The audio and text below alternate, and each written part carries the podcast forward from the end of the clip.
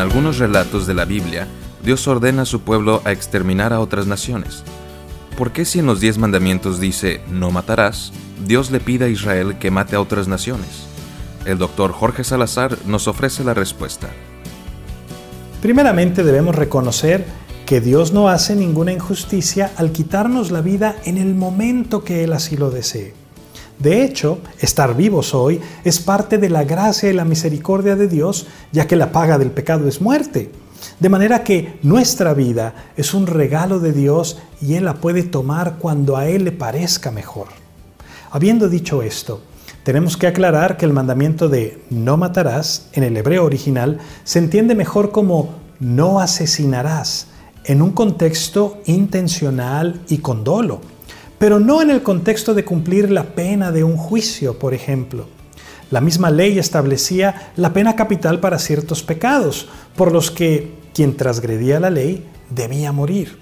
Los ejecutores, por supuesto, no estaban violando la ley de Dios. Es como en los países donde hay pena de muerte. No se puede juzgar al verdugo de homicidio por cumplir la orden del juez de ejecutar al culpable.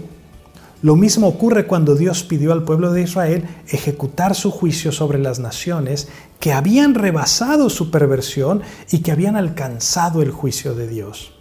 El pueblo escogido debía fungir como verdugo y ejecutar el juicio que Dios había mandado.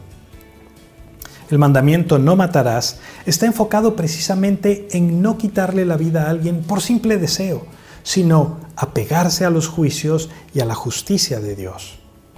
En nuestro caso, los hombres hemos pecado y el veredicto fue la muerte.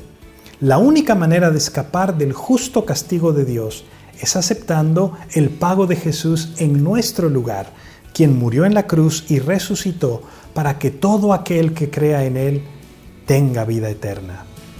Dios te bendiga.